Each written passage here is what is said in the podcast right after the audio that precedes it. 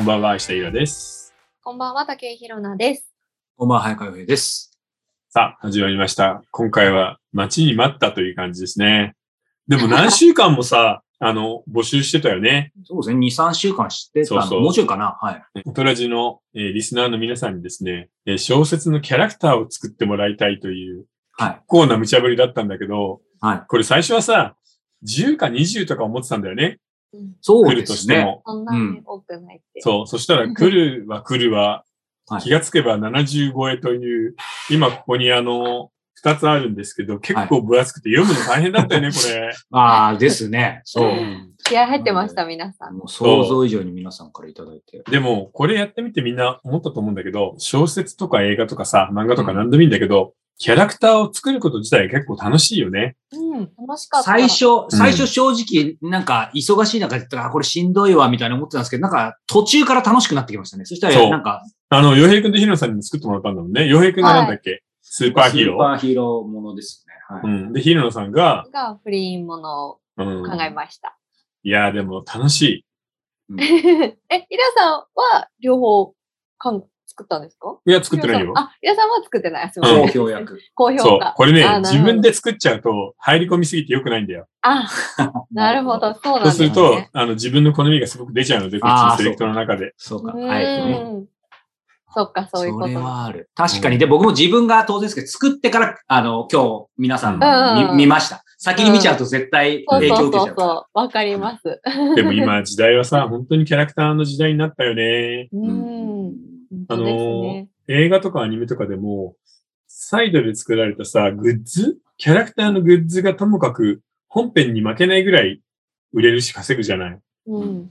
なので、あの、今、まあ、まあ、オトラジ見てる人っていうのは、割と、クリエイティブ志望で、小説だったり漫画だったり、作りたいなと思ってる人多いと思うんだけど、やっぱりね、最初にキャラをちゃんと立てないとダメだっていうのは、すっごいね強いね。うんうんなるほど。しかも、今の時代って、割と強調された記号的な強いキャラじゃないと、うん味があるとか、わかるわかるぐらいだとね、置いてかれちゃうんだよね。うんなのはで、いそこはちょっと、作り手は少し意識しない と、良くないかも。うんこれ、これ我々ちょっと早川さんちょっと緊ち張しょまっすと怖いよね。なんか、いイラさんが怖いな、なんか。いや、別に怖くい。はないけど さ。まあでもそうですね。人のことだと確かにそう思うんうう。んでも自分でやるとやっぱり意外と難しいっていうか。そうですね。いや難しいよやっぱ客観的に見られなくなってしまいます、要するに、ほどほどのこれぐらいを攻めた方がいいっていうような考えと、もう一歩突き抜けていきたいっていうのと両方あるじゃないそのバランスで分かんなくなっちゃうんだよわかんなくなっちゃいますね。確かに。いやー、ドキドキする。ね。ねえ。えーちなみに、今回募集したのはですね、スーパーヒーローものと不倫ものなんですけど、僕の見た感じでは、やっぱスーパーヒーローものって難しいんだね。うん。そもそも難しい感じがする。そう、なんか不倫ものの方が、あの、割と良い作品が多かった気がします。うんうんうんということで、えー、キャラクター作りの回なんだけど、どうするはい洋平くん行ってみますじゃあ行ってみましょうかお、。うん早速。これちなみに、うんあのー僕キャラ設定してたんですけど、これ後でみんなも出てくる話かもしれないですけど、なんか結局キャラ設定してる途中でなんかストーリーがどんどん湧き上がってきて、そうそうそうそう、そういうことなんだよね。でなんか後でこうう、ん途中で整合性が合わなくなって、なんか両方いじり始めてみたいな感じで、ちわょかちょるっと。いやそれは、めっちゃ最初の段階では、ストーリーが破綻するとか破綻しないとか、スクラムみたいなことは、どんどんどんどん膨らませちゃっていいの。えー。いでいんキすよねャラクターもどんどん膨らませてよくて、実際に作品作るときにストーリーの整合性を後で取ればいいから、そうなんだ。っていうのだがからやってみキャラないとはわかんないですねどんどんこうやって広げないと。えー。なるほどそうだったのか。タイトル、あ、すごいそう。何これ。はい、メタアースということです。あれちょっとかっこいいね。ね。はい。ちょっとフォントだけね。はい。でうんは行きます。はい。はい。あ、ストーリー先に。はいうんで、シンギュラリティク社が作り出した仮想空間メタアース。うんえー2020年のリリースからわずかえー2年です、えー約27億人が参加する空間に、えーうん誰もが正直に1000メーターを片手に参加し、思い思いの生活を送ることができると。なるほど。えーうんうんこの世界でいいねをもらったものはメタを増やすことができるうんおと。えー1いいねイコール100メーター、つまり人の役に立ったり、人を喜ばせたりすればするほど豊かになれる理想の世界ということで。なるほど。はうんこれ実はキャラから先に考えたんですけど、ちょっとストーリーを終えたんで先に言いますね。えーここで得たメタはアバターのアップデートに使ってもいいし、えーまあアイテム買ったり貨幣としても使えると。言語も自動翻訳。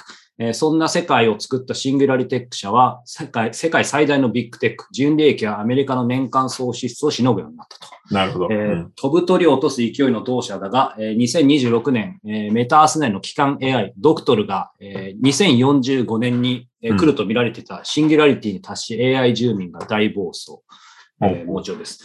えーまあ、参加者の作られた世界を壊しまくると。えうん1ヶ月間でこのメタアースの9割が離脱、えー離脱した参加者たちは精神不安定に陥り、リアル社会も経済断混乱をきたすと。なるほこど。れで株価を下落させた同社は、えー創業以来のピンチ。えーこの事態を収めるための方法は一つ。メタアース内に実在する AI を、えーメタアース内で破壊することになったと。うん。えーこれができるのは実際の参加者のみということで、えーそこで、えー同社は、えー自社と世界の存亡をかけて、えーこのう AI を壊したものには110億、5億円プラス、えーインドネシアの 島1島を与えること。え、面白いじゃん。はい。果たしてメタアースと世界の運命はいかにというとこれ、さ、はい、この世界の設定だけでみんなで勝手にさ、あれこれ好きな小説書いたら面白いよね。そうすそう。ごい。でですね、僕ね、ちょっとこれ、後でし自利品な言い訳したんですけど、あの、キャラ、キャラ出してたらストーリーの方が面白くなっちゃって、うん。そう、なので、まあまああの、キャラはさらっていきますね。最初キャラ考えてたんですけど、うんはい、キャラ、えー藤田聡太38歳、えー都内中堅メーカー営業、えーまた、多種ちょっとざっくり言いますね、えうーん山口県出身、小説家は志し、えー文学部に入るも、えー誘惑たっぷりの学生生活に挫折。うん。えーバイトに明け暮れては合コンと貧乏力を繰り返すが、えー就職活動う間ん間際の3年時にバイト先の後輩が妊娠、えー学生結婚、えー縁故でなんとか就職を決める、えーうんこんなはずじゃなかったにと思いながらも15年、現在は35年ローンで買った、えー練馬のリノベマンションに妻と高1の息子、中1の娘と暮らす。なるほえど。ー子供との関係は悪くないが、えーうん妻とはレス状態。土日は自宅で一人の時間が増えてきたここ1年。なるほど。えーなんか怪獣8号みたいな雰囲気になってきたはいねあ、。本当ですか。ちょっと長いけどいいですかちょっと短めに話します、いいよいいようんはい。えそしー、て、友達もいないし、趣味もいないと。うんえーそして小説書こうと一年発起するもやる気が出ず、うつうつとする中で見つけたのが昨年からもっぱら話題の仮想空間メタアースだったと。なるほど。さあ、そして二人目。はい。クレタ・マソファ。えーアフリカ情景王国、ナランディ・マ ソファ4世の長女。面白い。地域女王として幼い頃から英才教育を受け、ケンブリッジ大留学、首席卒業、えーナランジへ帰国後、えー公務に当たる、えーうん正義感が強く、人望も厚い、えーうん次期女王にふさわしいが、24時間警護と自由に外出できない鳥かごのような生活に景気。うんえー留学時代に触れたささやかな自由と初恋の人を想起する仮想空間メタースに思いを馳せる鬱屈とした日々を送っている。これさ、えっはと、いクレタと、えっはと、ソータくんは関係があるのあ、そこは皆様のご想像にお任せします。あ、、今、今一切ないです。で、うん後でちょ、ちょっとだけ一言、あの、このロジックを説明します。うんはい。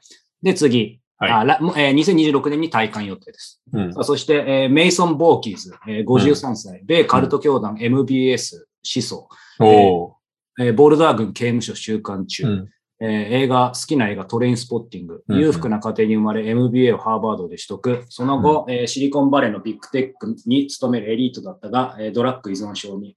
しかしその最中で、えー店名を聞き海岸、コロラドのコーチボルダーの一角にカルトを創設、えーうんヒップムーブメントの再来を思わせる活動が感謝会に疲れた若者から共感を呼び、えー信者はわずか2年足らずで1万人超え、うん創設5年で世界20万人の信者を集める教団となった。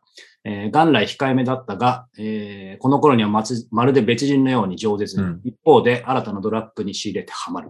そして迎えた教団10教団設立10年の2022年、えー頭がいかれた教祖は上級信者25人を神殿に呼び出し、うえーんワルサー P22 うんとロック19で全員射殺する最悪の事件。なんかテスカとリポカみたいになってきたね。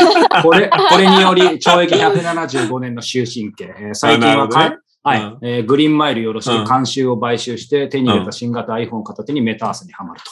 なるほど。あうんはい。そしてもう一人、最後ですね。えーうんコルネリウス・トレリツ、うんえーモルドバ公国の首都、キシナウに暮らす、うんえー幼い頃に父を病で亡くし、女で一つに残された3人の子供を支えてきた母同様、高卒後すぐに看護師に、うんえー入院していた小麦農家の男性と恋に落ち、28歳で結婚し、農家の妻に。その後、子供に恵まれ、忙しくつつましいながらも充実した日々を。えーうんうんしかし3年前に夫が農作業中の事故で落命、さらに追い打ちをかけるように、えー大寒波が小麦畑を襲う。えーうんささやかな蓄えも夫がギャンブルで使い込んでしまっていたことが発覚。 8歳の娘ソフィアと4歳の息子ラド長のために看護師に復帰、心身ギリギリの日々を送る。なるつほかのど。間の楽しみうはん子供の寝顔を見ることと、うメタアース内で美しい湖畔を歩くことという。なるほど。で、メタアースの方は9割の人がいなくなって今かそってるんだよね。そうです、そうです、そうです。うん、で、結構中もボロボロになってると。はい。これ一つ思ったんだけど、はい。ドクトルのキャラクターって必要じゃないはい、すいません。間に合いませんでした。 うん。あと作った、作ったこの、シンギュラリティックのそのトップみたいのも本当は送り込んで、うん。なんか本人も中に、なんかスティーブ・ジョブズみたいなやつ入れようかなと思ったんですけど、ちょっと時間なくて。いや、あのさ、おすごい面白いと思うよ。ああ、ありがとう全然いける。いけるけあ本当ど、でちすかょっとさ、中年すぎだよ、みんな。ございます。中 えああ、メンバーがね。そう、だってはい50とあか40、40で38で、若い子だって27ぐらいでしょ、ああ、なるほどね。はいはいはいはい。やっぱティーンとか20代前半とかをまんべんなく入れておいた上で、確かに。それこそ C のサメラみたいにチームになって、はい。デコボコチームがそのドクトルを倒すっていう話になっていくわけだから。はいはいはい。ああそうですね。すね。いや、でなんもかすごい面白いじゃん。ああ、よかったよかったです。メタアースっていなうんかタイトルがいい。あ、本当ですか。うん。なんか、そう。あとはまあ、もう、多分イラさんなら、あの、感づかれてると思いますけど、やっぱり、こう、あの、現実界ではみんなすごい何らかの制限があるんですよね。うん犯罪者かとかうん皇族かとか。うんだから、そのメタースの世界ではそれ逆になってスーパースターになって、さらに、まあ、もし、あの、ドクトル倒したらみんな解放されるかもな、みたいな。なんかそういう感じでちょっと妄想しいて。や、面白いね。はい。 あ、え、全然いけるじゃん。いや、でもこれ3日ぐらい作っ、3日というか2日ぐらい作ったんですけどね、最初全然つまんなくて。うん。ただなんかイラさんがおっしゃるようにすごいとにかくそのなんか、やっぱり右と左というか、すごい幅のあるものにしろみたいなことをうんイラさんがずっと言ってたので、なんかその辺だけちょっと気をつけましそうだね。ただやっぱりなんか、キャラクターが全員暗すぎるのはちょっと問題あるかもた。。そう、そう、それまあ俺がやっぱ出ちゃうのと、あとあと一人さ、だかはらい悟空じゃないけど、あいっけなかんと明るい無邪気なやつみたいなのが欲しいんだよね。ああ、そうですね。悟空でもあの、ハンターハンターのね、主役の男の子でもいいんだけど。なんか、そう。で、やっぱり身近にっていうのはさっき言った普通のあの日本人の藤井聡太君を入れたんですけど、まあ、あの、やや、やっぱ彼も暗いしみたいな、なんか自分がどうしてもちょっと出ちゃいます。うん。でも、それをさ、キャラクター足していけばいいんで。はい。でもじゃあこれちょっと、そういうあたりやってみようかな、これ続でけても。4、5人だよな。そのパックで動くチームで行くっていうのはさ、 はい。そうね、7人とか8人になると大変だもんね。そう、もう、もう、もうなんかこれで精一杯だったっていうのも、うんあと、ここになんかあんまりその不倫ものじゃないけど、なんか恋愛関係とかもいまああんまりいらないかもね入れてそう、うんなんか今そこまで、なんか雰囲気、世界観ができてるから、あんまり作り、そこはいらないかなと。だからさ、これを今、もうちょっと完璧にするんであれば、はいこれ、メタアースの世界じゃないはいメタアース内のアバターを4人分作って、現実界の人間と対比させていくと、もうそれですごい面白い感じになってくるよ。あ彼らのアバターってことですかそうそう。だって彼らはリアルな人生でいかないじゃんあー。そうそうそうそうそうなんです。そこ、特にそ犯こ罪、者じゃないし。そう、うか書く時間がね、 そううんおっしゃる通りです。そうなんです。んでもそれができてれアバター作ば、るもう十分いけるんじゃないかな。よかったです。じゃあ、ちょっと、なんかせっかくだから書いてみようかな、こいや、面白いけどれ。ね。はい。はいうん。面白かったですね。ねえ、十分面白いよね。。はいい。ちょっと5分で説明とはいかず恐縮ですが、はい。えじゃあ逆にさ、あれにしないあの、メタアースストーリーズで、はいみんなに勝手に書いてもらわない、このあーいいで設すね定を使って。ああ、で、世界がそれこそそうやって広がってって面白いでうすね。ん。まあ、書きたい人は、ぜひっていう。ぜひぜひ。うん。 はい、そんないや、感じ面白かった。へえ。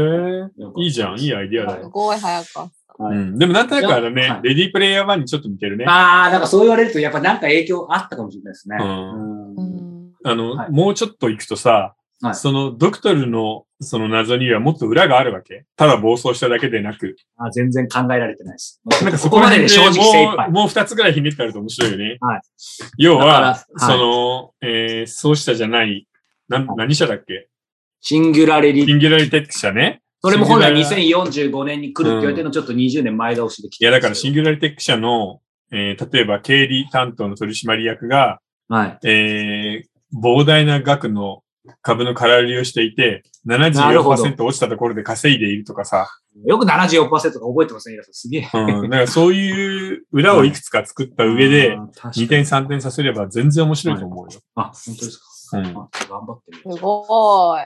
ね小え。い説や、はこセンれスなはいいいとじゃん。思う面白いじゃん。うん。はい本ありがとうござい当、ます。素晴らうしんいなんでインドネシアの島なんだろうね。ちょっとね、その辺雑に なった。雑になった。いや、しかも犯罪者が、犯罪者があの一人いたじゃないですか。メイソン。あうんの彼が、なんかそこだったら、まあ、脱獄であ自由になれると暮らせそう。なんかその辺も全部。で、さっき冒頭でもお話ししたんですけど、やっぱりイラさんが教えてくださったように、そのキャラ考えてるとストーリー出てきて、うんで、途中でもうストーリーの方ガーって書いて、その後キャラ、そういえばみたいな、なんかちょっと整合性をみたいのを、だから、測るとその辺が逆に弱くなったり、破綻しかけるから、なんかその辺はもうちょい時間かければ多分かなりそうだねアップデートされるかなっていうこれあの、スーパーヒーローものなので、はい。えーアバターになって、そのメタアースの中で何か超能力を、そうです持ね。ってるそといいこよがねないと。はい、ヒーロー感がまだないですよね。いそうそうそうなるほはい。それが出てくると、う裏のリアルな人生があって、えーアバターの超能力があって、で、メタアースの世界があってっていうのが全部揃ってくるから、はい。いや、お話としてはすごく面白くなると思うけどね。基本的にはなんか現実と全く逆のアバターにしようと思ったんですようね。んうんうだんからなんかその辺も含めてちょっとそう考だえてね。みます。うんそう考えると、性別を逆にするっていうような手はいいよね。ああ、確かに藤井君は女。ああ、確かに確かに。うん。で、王女様は男。はいはいはい。ど。すごい。振り幅がすごいな、キャラの。そうですね。確かに。えー、教祖は何にする競争ね。狂った教祖53。狂った子。供。あー子供いいですねそうですね。子供で、あるる種魔法使いキャラみたいなのにするううん、なんか、全然そういう方がいいかでも。もそしたらさ、もう、ファイナルファンタジー的に振り切っちゃって、はい。魔法使いで3人目、4人目の、えーお母さんは、癒しの聖者の力があるとかさ、ああ、いいですね。うん、そういう子供の魔法使い、癒しの、あえーー魔。女、はいはいはい。そして、えー戦士が黒人の女の子で、うんえー戦士と組む、えー、時報が藤井くんかな。ああ、そんな感じ。じになってくると4人のパックで戦えるもんね。ああ、そうですね。それはパック感も全然 うん考。えてなかった。で、メタアースをもうちょっとそのファンタジー寄りの世界にしていけばさ、そうすると魔王が、ね、ドクトルってことになるから、そうですね。魔うん法そうだな。結構出来上がるね。うん。あいや、面白いね。へうーん正直、今、果てしない数の異世界転生ものがあるじゃない。うんうんその9割ぐらいには勝てるよ、これで。あ、マジっすか。うん。頑張ろうか確かに。な。うんいうん。だって、ほとんどの異世界転生ものって大して面白くないからさ。や、なんかそのストーリーで世界が見見えたらちょっとやっぱ面白くなってきましたね。最初逆に、ちょっと今日と、今日のコンセプトと逆かもしれないですけど、キャラ設定だけ考えてるとき、やっぱちょっと全然広がんなかったんですけど、なんかメタバースの世界から着想したらどんどん広がってきて、うんやっぱり、そういう一つ世界観って大事だよね。は要するに、その世界観からキャラクターとか人物も発生してくるんで、い。うん単品でキャラクターをポンと置くっていうのはなかなか難しいと思ですよね。特にちょっと僕みたいな素人にはいきなりそのキャラ結構難しかったな。う。うん。で、あと、あの、全体のイメージを何を描くものにしたいかっていうのを一つ決めると楽になるんだよね。ああ、そうですね。うん。例えば、不倫ものでも不倫ものっていうだけじゃなくて、今の格差、社会を映した上での不倫ものとかになると、キャラクターがすごい作りやすくなるじゃん。うん。あすごい上の人と下の人とか作れるし。なので、普通にそういうふうにもう一段広いところから人物に戻る。ひ一つ世界観を作ってから人物に戻るっていう考え方がキャラクターを作る場合はいいかもね。あ、なるほど。勉強になりました。まあ、一つの技だよね。あ、よかった。こんな感じ。はい、うんこんこんな感じえ日村さんどうど今のいける後で、有料タイムいでやー発表してもらうけど。いやー、ちょっともう、ちょっとビビってます。あいやの、いやいやいやいやそういなんかもうそこまで考えてなかっったと思って、いや、いやいや、あの、全然そんなもう、あの、世界観とかもよくわかんない感じになっちゃってるし、ちょっと。でも正直言ってさすごい さすが早川さん。まあ、これからスーパーヒーローものやりますけど、そこまで世界観をちゃんと考えて作ってる人は本当あんまりいないよね。うん数名だったかな、やっぱり。いや、面白かったあーね面。メ白タかアーったスですねた。。はい、なんかそこまで言うとこれ書かないと思ったので、ちょっと書こう。頑張ろうう。ん。ははい。じゃあ、はいえーそれでは本編に入る前に、ご質問とご、えーご感想とご質問いただいてますかね。はい日村い、 はい、えーお便りからいきたいと思います。うんはいえー第109回の呪術改善特集、大変興味深かったです。おえーーはい。商業的に成功することと作品の深さや質を担保することはイコールでないということを改めて痛感しました。えー作り手側の方たちは、ある程度数字や結果を残してペイしていかないと生活できない。うん作品を享受する側の我々は、計り知れないジレンマがあるのだなと思いを馳せました。えー、おとらじのようにどこかぶれないシーンがありながらも、多様性を認められる場の存在はとても貴重だと感じています。早川さんが以前におっしゃったニッチのトップという言葉がとても大好きです。そんな場が少しでも増えていったら素敵なのになと思いました。これからも番組楽しみにしています。おありがとう。ニッチのトップね。なかなかいい言葉ではあるけどね。ねううんんたはい、だ、トップにまだなかなか遠いからね。頑張らないと。はいやいやいや、もうそうですね。い。はいでは、えー次質問です、えー30代の女性からいただいています。はいえっと、小説、まあ、今回も一応小説とか特集ということで、小説家特集にまつわるちょっと質問を選んでみました。おーはい。えー小説を書く上で分かりやすさが重要だと思っていますが、うん初心者が小説を書く上でどこまで分かりやすくすべきでしょうか小説の場合、人のイメージ補完があると思っており、マニュアルのような細かいのは文章がうるさくなりそうで、どのくらいがちょうどいいのかアドバイスが欲しいです。ということなんですこれ。ね、難しいんだよ。うん、で、あんまりコントロールできないと思う。うん。あのーすごく頑張って細かく書いたんだよっていうのにスカスカな人もいるし、あんまり細かく私やってないですよ。あの、なるべくストーリーをボンボン進めたいんですって言ってるのに、めちゃめちゃ細かい小説とかあるから、うん意外とわかんない。その人の持っている、なんていうのかな、書き方の癖とか、持って生まれた描写力みたいなのにかかってくるんで、正直ね、うーん、難しいとこだな。た、例えば、ライトノベルみたいなものとか、ネット小説とか書くんであれば、あんまり細かく描写して、人物も細かく描いていかないで、ポンポン飛ばしていって、ね、イベントを起こしていった方がいいんだけど、例えば、大人の小説で紙の本で、ある種文学者みたいなのを狙ってるとなると、ちゃんと描写もしないといけないし、細かく作り込まないといけないんで、どっちに行くかだな。だからこの人が分かりやすいもの、それこそさっき話してた異世界ものとか書くんであれば、そんなに細かく説明することないんだけどねっていう話かな。大人の恋愛小説だったら、どういうものが好きとか、どういう暮らしをしているとか、その人の服装のセンスとか全部書かないと成り立たないじゃない。なので、小説によって変わってくる。でう、ん自分の書く出力とか描写力によっても変わってくるとしか言いようがないんだよね。そもそもその分かりやすさを優先するっていうことって、うんその必要なことなんですかそのいや小説そんなことはないよ。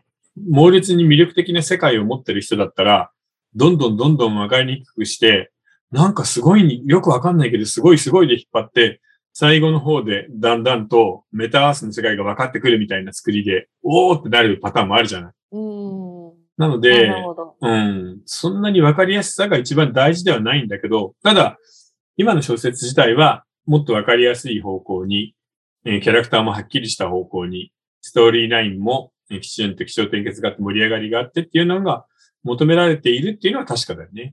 うんももう昔みたいにね、吉行仁之助じゃないけど、渋い大人と、ね、渋い大人の女性が出会って、なんとなく、あの気持ちが通じても通じないでもない中で、デートを繰り返して関係が深まっていくみたいな、ああいう抽象的な小説は今なかなかしんどいかもね。うんうんそのさじ加減がやっぱ難しいですね。、難しいし まあど自の分がタイ書きミングたいものの、そこの中での主流のレベルっていうのを見極めて、それに合わせるのがいいのかもしれないね。その、プロとして書くんであれば。うんうんなんか自分のやっぱタイプもありますよね、こう。あるなんか触りの触りを今日今回やらせていただいただけですけど、やっぱりなんかどうあがいてもいろんな意味出ますよね、よくもあるかも。出る。うんっていうか、小説は本当全部出ちゃうんだよね。意外や意外怖い。うん。 はい。ということで、はいありがとうございます。さあ、ということで、えーこの後、えーキャラ設定、いよいよ、えー70編近くね、いただいている皆さんの、えーいろいろご紹介していただきたいと思いますが、えー続きはですね、4つのご視聴方法から、えーご覧いただけます。えー YouTube、メンバーシップ、えーニコ動、えー Apple Podcast、audiobook.jp、えーいずれかの方法でご視聴いただけます。えー詳しくは、えー概要欄をご覧ください。はい。それでは後ほど。はい。